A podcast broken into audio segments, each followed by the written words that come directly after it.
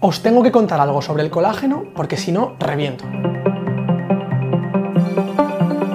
Yo tengo las rodillas un poco chungas y el otro día alguien me dijo, toma colágeno, que viene muy bien para las articulaciones. A ver, no. Tomar colágeno no protege ni regenera las articulaciones, no alivia el dolor articular, no fortalece los músculos ni los huesos y no mejora la elasticidad de la piel. El colágeno es una proteína. Bueno, son varias, porque hay unos 20 tipos de colágeno y son todas maravillosas. También son todas enormes. Cada molécula está hecha por miles de unidades químicas llamadas aminoácidos. Los aminoácidos son como eslabones que forman cadenas y cuando se enrollan tres cadenas tienes una proteína de colágeno. Es completamente cierto que el colágeno está en el tejido conjuntivo, como el cartílago, y que viene muy bien para las articulaciones. Absolutamente genial para que no te descoyuntes. También te hace la piel elástica. Entonces, ¿por qué no valen los suplementos? Porque a tu cuerpo no le da la gana. Primero, son demasiado grandes para pasar por los agujeritos de tu intestino delgado que absorben los nutrientes.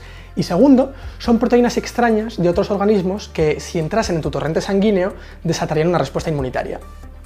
Cuando tú comes colágeno, o cualquier biomolécula, ya venga de un guiso de tu abuela o de polvos carísimos de farmacia con sabor a fresa, tu aparato digestivo lanza un asalto de ácidos y enzimas con el fin de trocearlo en sus eslabones más pequeños, en este caso los aminoácidos. Y esos eslabones no tienen una memoria para recordar que una vez formaron una proteína de colágeno. Tus células utilizarán los aminoácidos para ensamblar tu firma personal de colágeno o cualquier otra proteína que necesites a partir de las instrucciones guardadas en tu ADN.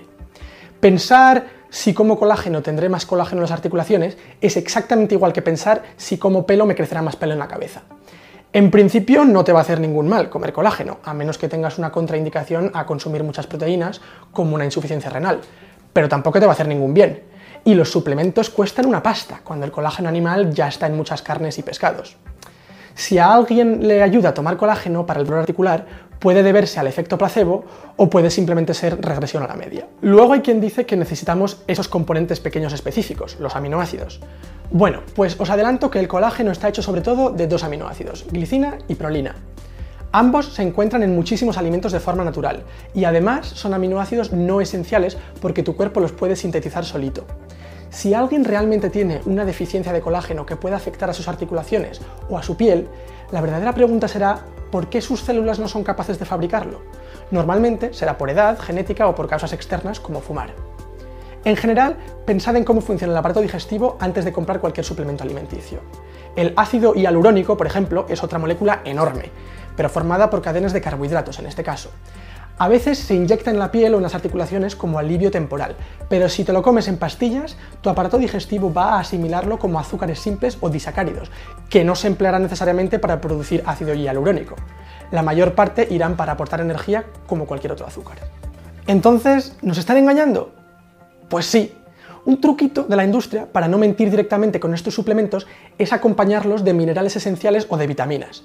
Por ejemplo, el colágeno en polvo suele venir con magnesio, porque según el Reglamento Europeo 432 de 2012 sobre declaraciones autorizadas de propiedades saludables en los alimentos, el magnesio sí tiene propiedades que se pueden pronunciar como saludables. Hasta ahora he estado hablando de los suplementos que se comen. ¿Qué hay de las cremas de colágeno, esas rejuvenecedoras que te dejan la piel suavecita y elástica? Pues que no, otro timo. Si las proteínas no entran en ti por tu intestino, que es un órgano para absorber biomoléculas, no van a entrar por tu piel, que es la barrera de tu cuerpo. Finalmente, es verdad que para quienes hacen ejercicio anaeróbico, el colágeno en polvo actuará como cualquier suplemento de proteínas y podrá contribuir al crecimiento general de los músculos. Pero si no se aprovecha la proteína que comemos, acaba por acumularse en forma de grasa, como pasa con todos los excesos nutricionales. Estáis avisados.